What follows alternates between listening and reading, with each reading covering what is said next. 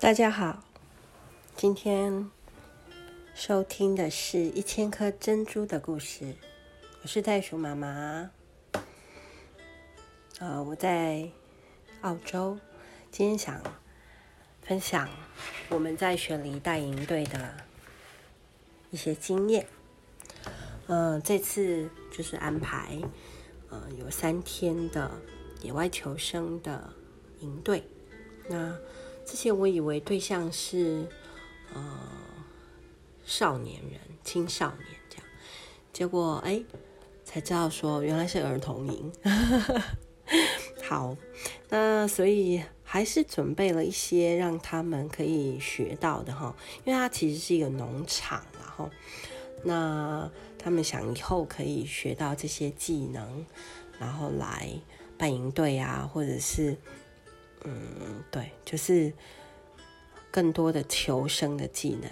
那大概我们就是教绳结啦，啊，抛绳啦，然后绑担绑担架救人，嗯，啊，还有像生火啦、汲水啊之类的。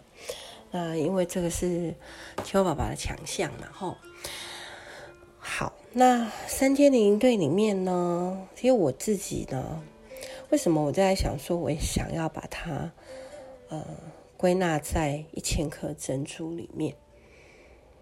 嗯，我就有一点有一些反思，因为我们带的是儿童啊，那当然也有一些青少年，还有啊老师啊家长们。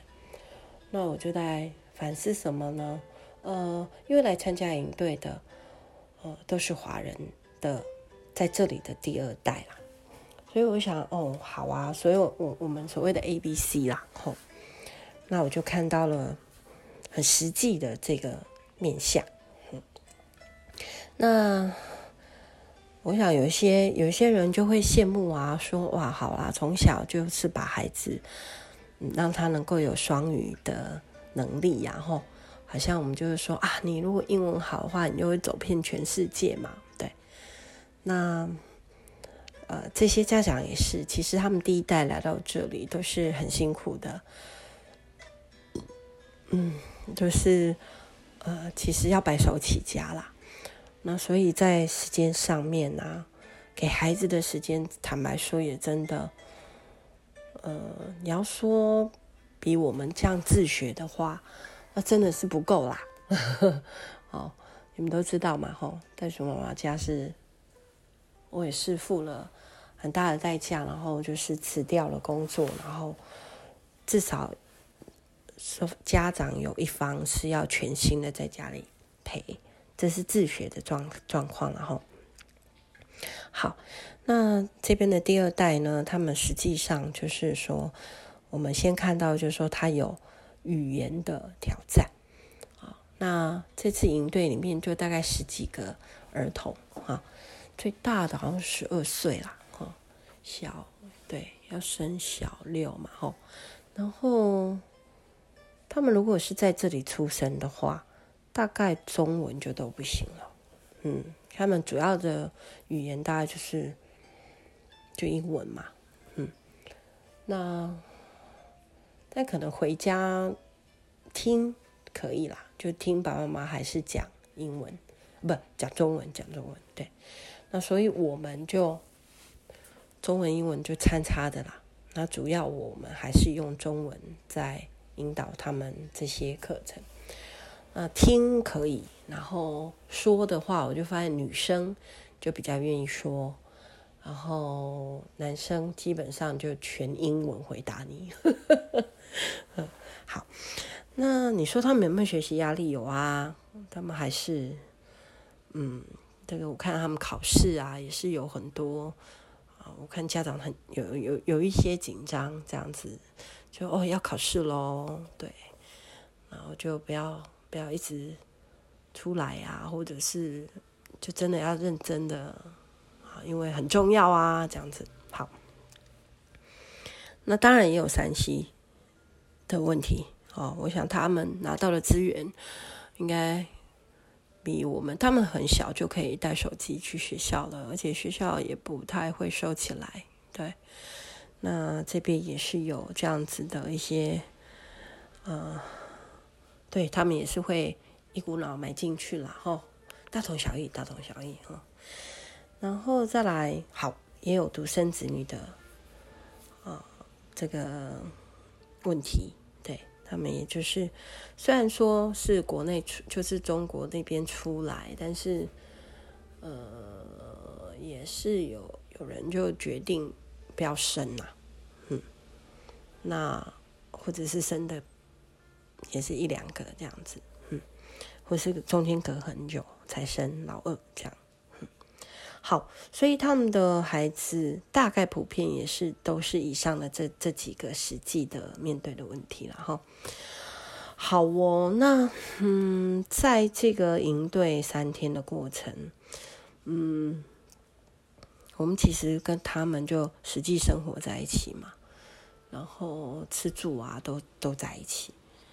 那他那里，他那是一个农场，很漂亮，非常大，然后，哎，随便都比台湾 大了还定的，对，那他们现在就有种菜啊，然后养了一些鸡，光那个鸡舍应该就跟盐屋一样大了，我是说跟盐屋的土地哦，加房子哦，好，光那个鸡舍的面积，然后。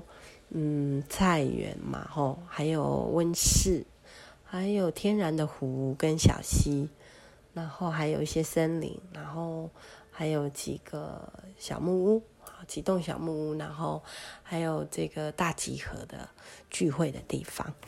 好，那场地就是没话讲了，对。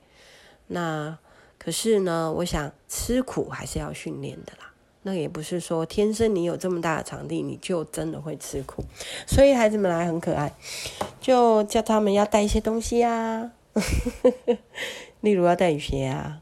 可是你就是看到孩子呃去菜园好，然后就是不想穿雨鞋哦。那好喽，那个布鞋的当然是弄脏啊，因为我们到的时候那那几天早上都下。都下雨哈，我说，呃，雪梨的天气其实跟我们台湾差不多，我觉得湿湿冷冷的比较多一点。现在是春天然后，啊，但是我们去那个农场又离那个雪梨市还要开一个半小时，嗯，所以就稍微是山区然后，所以就是气候变化还蛮大的，气温这样。那孩子们，你就看到他们就是哦，就是一样啊。行李箱啊，然后就是 以为要来度假了。那后来第一课就是要去摘菜喽。哦，你就看到那些孩子嘟着嘴嘛，就是一直说好脏哦，为什么要做这些事？对，一样的。我跟你说啊，我的体会就是，哎，那些老师们啦，就是，嗯，应该是这样讲，就是我们大人然后。是我们大人造成，让孩子觉得这一切的事情应该我们要帮他们做好，对，然后，诶，就通通准备好，那，所以其实是我们造成孩子不独立的环境，好，那，嗯。所以我刚才说了，吃苦嘛，因为青蛙爸爸的营队，我们一定是手做啦。所以从菜园到餐桌，那天的中午，我们就是要去把那个田里的生菜啊那些把它拔回来啊。结果青蛙宝宝一看呢、啊，诶，他们种了樱桃萝卜。那你知道萝卜其实是冬天好长得很好的，那现在已经春天了，所以那些萝卜其实是已经非常。当台语讲膨心啦，嘿，但是那个樱桃萝卜，因为它本身就就小一点，然后所以嗯，他们以为还没熟，还没有那个，所以啊，我们一看就知道，哦，不行不行，这个应该要全部都收回来，所以我们就收了嗯几篮吧，嘿。那后来就想说，好，那我们就用那个樱桃萝卜来教他们台式腌萝卜，还有那个诶，萝卜叶可以吃啊。好，你们知道吗？呃，在盐屋的时候，我们做的是那个呃日本萝卜跟那个就是白萝卜，好，然后萝卜叶我们是没有丢掉的，全部拿来洗干净。好，诶，在台湾我是没有先洗啦，但是他们这边的话，就是刚好那个要进那个呃教室的前面哦，就有一个类似生态池啦，那那个水还蛮干净的，所以青蛙爸爸就马上就把萝卜倒成一大一座山，然后就请小朋友在那边。用那个生态池洗萝卜，好。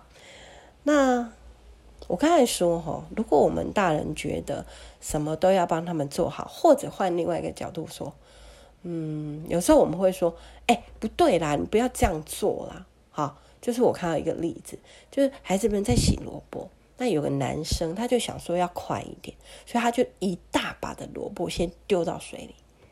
那有一个老师就说，哎呀，你这样子不对啦。你等一下会捡不到萝卜，太多了，这样子，你这样洗不对。然后那个孩子啊，他已经做了嘛，那我就在旁边，我就说啊，没关系，没关系，好，那让他去用他的方法试试看，对。所以后来那个男生啊，丢下去以后，发现那个一桃萝卜全部就一颗一颗浮在水上，都没有沉下去。然后呢，我跟那个老师就这样对看，然后笑一笑哈，就是哦，好像不是如我们预期的，他这样的方法是不对的，哎，其实也可以嘛，因为他浮起来其实还是可以哦，然后洗啊这样，然后他刚好他们站成一个 L 型，所以那个这样飘过去的，让另外的女生就拿得到，他们就不用洗一洗又站起来再去抱过来这样子，所以反而变成一个他们觉得。诶，这样比较快哦，比较呃，这样的方法是可行的哈、哦。所以对，就是这个例子，我觉得是我们可以去想一下说，我们是不是真的觉得啊、应该要把他们全部做好，还是应该都要照我们的方式去做呢？好，那其实体验教育是让他们去做，嗯，那他做了以后，他才知道。那我记得我在台湾教怎么煮菜。呃，我会先把工具全部讲一遍，然后呢，再来再讲说，你觉得要不要帮丝瓜脱衣服？要不要小黄瓜要削皮？那你觉得要不要那个红萝卜不削皮？好，这样，那我再问他们，然后他们就以小组为单位，所以他们就会决定他们到底要不要削皮。那我记得有一组很清很很印象很深刻，有一组孩子，他就是那个丝瓜，他们决定不要削皮，因为他们觉得我们以前吃的好像都没有削皮啊，是不是外面绿绿的，这样，所以那组就决定他们的丝瓜就菜龟啦不削皮，他们就去煮，我也没有制止他们，所以他们煮完了以后才吃的时候才知道说原来还是有削皮啦。它的表皮那层太粗了，但它削完了，里面还是有一层是绿色，然后在里面一点才是白色，所以这叫体验教育。所以有时候我们是真的帮孩子想太多，做太多。好，那这次的营队，我觉得啊，这边的老师他们就开始去学习，说是的，放手让孩子去做，哈，那做才有感觉啊。好，我刚才说萝卜叶。那我们就要来把它腌成雪里红嘛，所以呢，生的萝卜叶好，那拿过来以后呢，他们就那边哀哀叫，哎呀，有虫，然后，我们就说有虫很好啊，有虫表示它有机的啊，对不对？才健康啊，好，所以就带出了一个观念，好，那就把虫挑出来就好了嘛，好，然后呢，再来用盐巴啊，那一大把，然后就撒。一汤匙的盐下去，那我就示范给他们看呐、啊。那当然，我示范的时候，我就因为我做过了嘛，所以我知道其实那个是有刺的，就是萝卜叶上是有细细的刺。你一抓的时候，你会感觉刺痛。然后还有就是盐巴，如果你的手上有伤口，你去抓盐巴，一定也是有刺痛。所以你知道吗？所以孩子这些如果你都没有让他去体验，他根本不知道。好，那所以呢，哦，我就示范一次。那在示范的时候，我就给他们了。好，他们就开始抓，抓第一下下，就他们就呃，女生就开始尖叫啊，就是呃，然后那有一些有一些女生就觉得嗯，好好玩哦，这样，然后就捶一捶啊。那我们说这个动作叫杀青嘛，吼。那诶，中国那边就没有杀青这样子，他们就说那就是腌菜啦。哦，这样子，所以就用盐哈去，然后呢就把那个汁挤出来。那这挤汁的这个过程，他们觉得很好玩。这样，那大概我觉得现现在的呃这个大环境，我觉得我们还蛮多家长愿意让孩子动手去做的，叫他们不要怕脏啊，不要怕痛啊，不要怕吃苦啊，哈，是很好的体验。好啊，那 OK，所以我想青少年哈，啊、嗯、啊好，那接下来要讲的是说，在这个营队里面，嗯，我遇到了那个独生子女的呃故事啊。那先来讲，我刚才说那个孩子们哦，特别是男生，男生喜欢 3C，我觉得比女生可能多一些。可能他们在上面玩电动啊，或者是手游啊，哈的时间比好像比较多，哈。那，嗯，就跟我同一个寝室，对的，有两个男生。那第一天晚上，他们就是分配到跟我们睡。那剩下的男生还有女生都睡在那个有一个大大教室里面，有多比较多的寝室。只有这两个男生就分配去跟我们睡。同一个小木屋，那他们就有点不甘愿呐、所以就拖拖拖拖到大概八点多啊，就吃完饭，老师就说：“嗯，大家可以去放行李就休息了，洗澡干嘛的。”他们就拖拖拖拖到八点多，才快九点了，然后才进来。那放完行李，我就说：“哎，你们要不要洗澡？”他们就两个人都从头到尾只讲英文，然后就是跟我说不洗，因为没有今天没有很脏。那其实。他们今天就是拔菜，对，然后有做一些绳结，是没有用到什么，可能没有觉得没有流汗吧，其实是蛮脏的，在外面跑来跑去，踩来踩去。他们就说不要洗澡，但是他们就说他们想要去散步，然后就不见了呢，就不见了。那我呃，我觉得他在等他们啦，就等到了晚上十一点半。哦，我实在好累啊，我就想休息了。这样，我就想说，好，那应该或许跑去跟男生混了。然后，诶，不出所料，隔一天我就去问老师，我说：“诶，昨天那两个男生十一点多，快十二点才回来。”老师说：“对对对，他他们知道这样，因为他们最后有巡访。”然后就说：“原来哈，就躲在男生另外的男生的寝室里面，然后偷偷的其实带了。”另外的手机是可以打电动的哦。老师说，其实是有叫他们不要带，可是呢，家长啊都在那里说：“哎呀，就是我们也没办法呀，那就是要请老师多帮忙啊。那老师你们比较好讲啦，我们就没有办法。他们只要跟我们吵一下哦，我们就没办法。”好。结果老师当然也没办法，因为老师是每次都要叫老师当黑脸嘛，对不对？其实管教的孩子管教，养不教，养不教，父之过；教不严，什么师之惰。哈，所以要教啦，那个养跟教都是家长的责任。其实，那可是现在坦白说，也是很多的家长力不从心了哈。很忙啊，然后，哎呀，常常被孩子情感勒索哈。好哦，那后来呢？这两个男生就一样，果不其然，其实是偷带了。那也没有交啊，交出来。那所以当然就后来第二天老师知道了以后，就全部没收。那他们就脸臭臭啦，就第第二天的行程就要做不做的啦，嗯。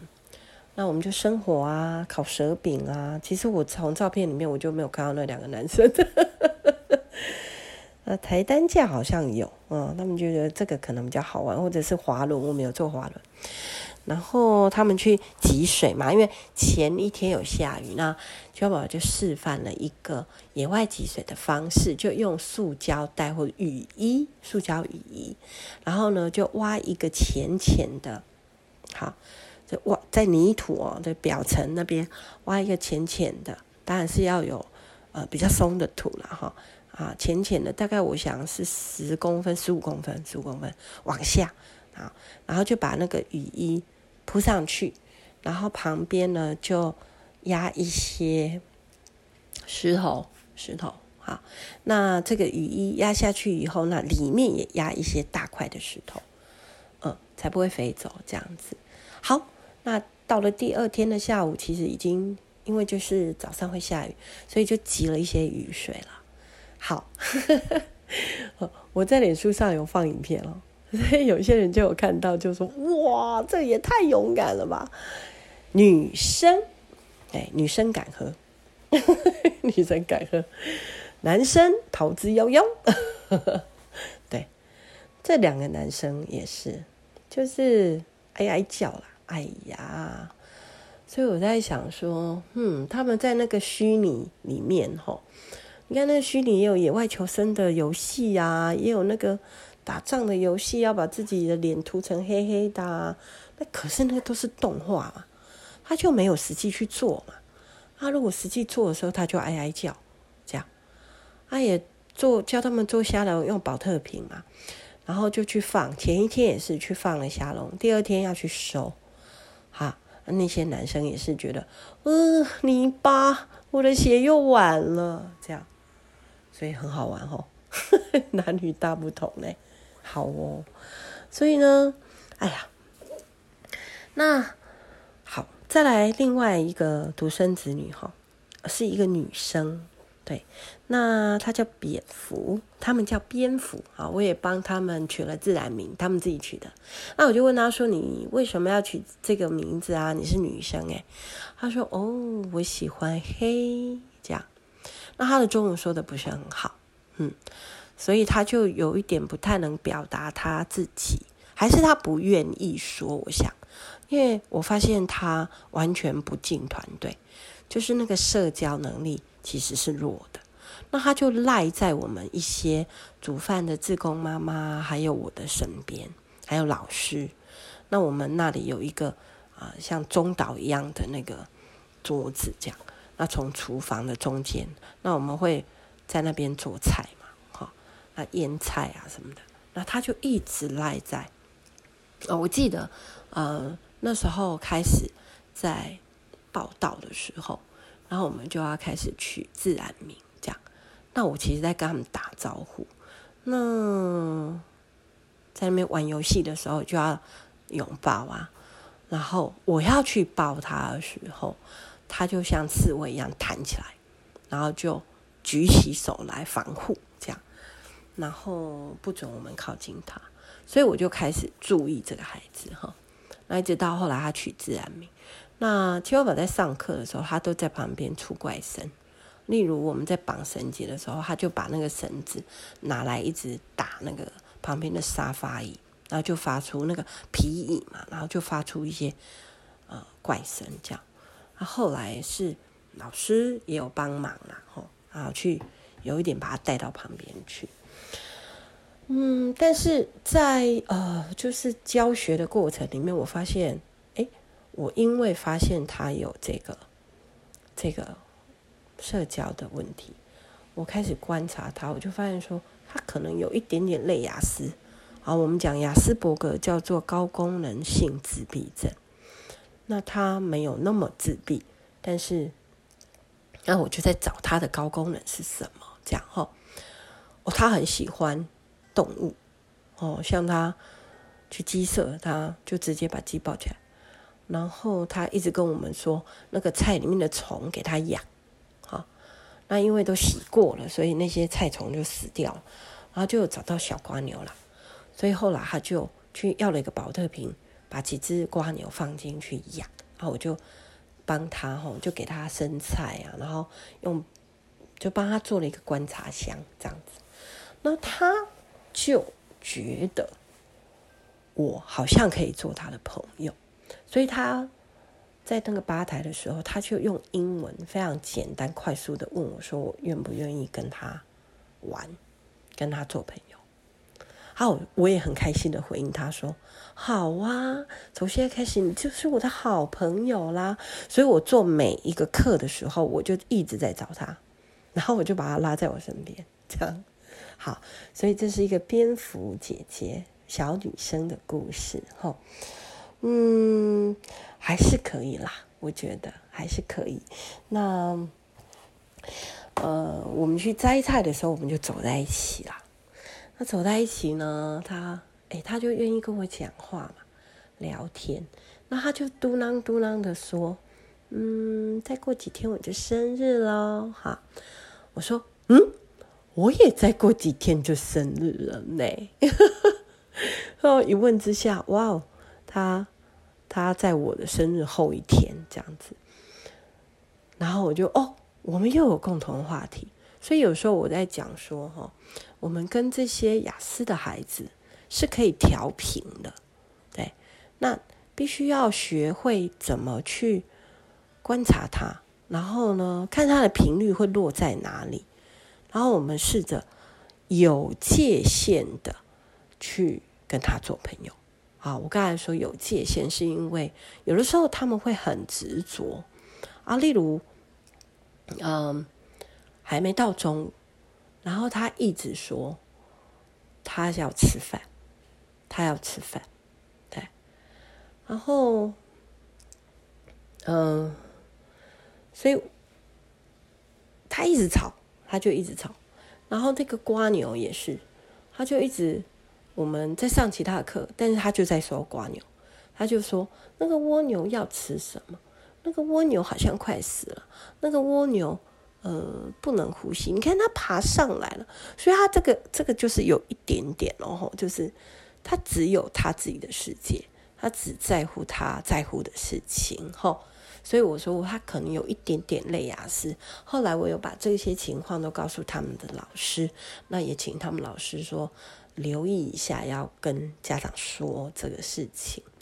好，那我生日那一天晚上，大家就帮我庆生。那他们知道隔一天也是他生日，所以就买了两个蛋糕。那本来想说一起做，然后可是他就不要，他就是很执着啊。因为今天不是我生日，今天是我朋友的生日啊，因为我是他朋友哦，对对对对对。然后呢，他说，所以他不要切那个蛋糕，他不要跟我们一起唱生日快乐歌，他就躲到另外的房间去打乒乓球。那后来我我们在分蛋糕的时候，我就有切一块去给他，然后我就跟他说。哎，今天是我生日，哎，你一定要吃我蛋糕啊！他就笑笑的，对，他也没有说不要。然后，可是我们邀他来说切蛋糕，他就说不是我生日，今天不是我生日。好，所以我们就留到隔一天。啊，隔一天其实是家长要来接小孩子最后一天。那他爸爸来了，哦，我才知道说其实是单亲，然后他是跟爸爸在一起。但是他其实跟我聊天的时候，他有说：“嗯，爸爸是坏东西，爸爸是坏东西。”这样，然后我就说：“哎呀，我们哪一个人不是坏东西？” 我说：“我们都是坏东西。”我说：“我们有很多事情都需要改变哈，那你要原谅大人哦。”吼，那我没有很深入去问他说，到底他在那？其实老师知道哈，老师知道他们的家庭状况。那。可是爸爸来那天，我就看到他跟爸爸十指交扣，哎，然后走在那个农场的森林里面，我超感动。你你你知道的，袋鼠妈妈很爱孩子，所以我的眼光就随着他们呵 呵动来动去。好哦，然后嗯，后来老师就邀了我们这几个，哈，我是他好朋友，还有几个老师，然后去帮他过生日，还有他爸爸。那我们就在一个小的、小的那个，他们有那个火车，真正的火车，老火车，很老很老的火车，那种蒸汽火车的车厢里面有咖啡厅，然后我们就进去里面。然后啊，哎，好开心哦，因为今天才是他的生日，所以他很开心，让我们为他祝福、唱歌。然后后来我就有一点。嗯，想要再试一下哈，能够到什么极限哦？所以我就说，那我是你的好朋友，可以坐在你旁边一起拍照吗？他就说好啊，这样 我超开心的。后来我就更进一步，就说那我可以抱你吗？然后他当然就是呃行，可是我就抱下去了，然后他的脸就很可爱。可是后来他就放软了，放软了以后，我们就有两三张拥抱。的照片，很可爱的孩子啊，我的感受很深嘛，我觉得，好，所以你们就知道我为什么在这这个这个营队里面，我把它放在一千颗珍珠，好，你们记得吗？我说每一个经过袋鼠妈妈生命的，好像那个蚌壳一样，我们要吐很多的耐心，很多的爱心，然后把它们层层包裹，最后经过一年到三年才会生出一颗美丽的珍珠嘛。那这只有三天，可是我就觉得哇，上帝的爱很大，然后就是我里面有一些爱，好，所以我的爱其实是上帝给我的，然后我觉得他也接受到那个被爱跟满足，对，那所以他三天而已就改变很大，那我自己很感动，然后我觉得，嗯。就想到说，我生日的时候有很多人在呃媒体上给我很多的祝福。那我的女婿啊，呵 呵他写了一个啊、很棒的祝福，我现在念给大家听吼。他说：“妈，生日快乐！祝您生命之夜继续成为众人的遮盖，且孕育更多的种子。”那这是我在呃澳洲的雪梨营队里面，嗯，我很深刻的体会到那个爱的种子被孕育出来的满足。好哦，下次再跟你们说精彩的故事。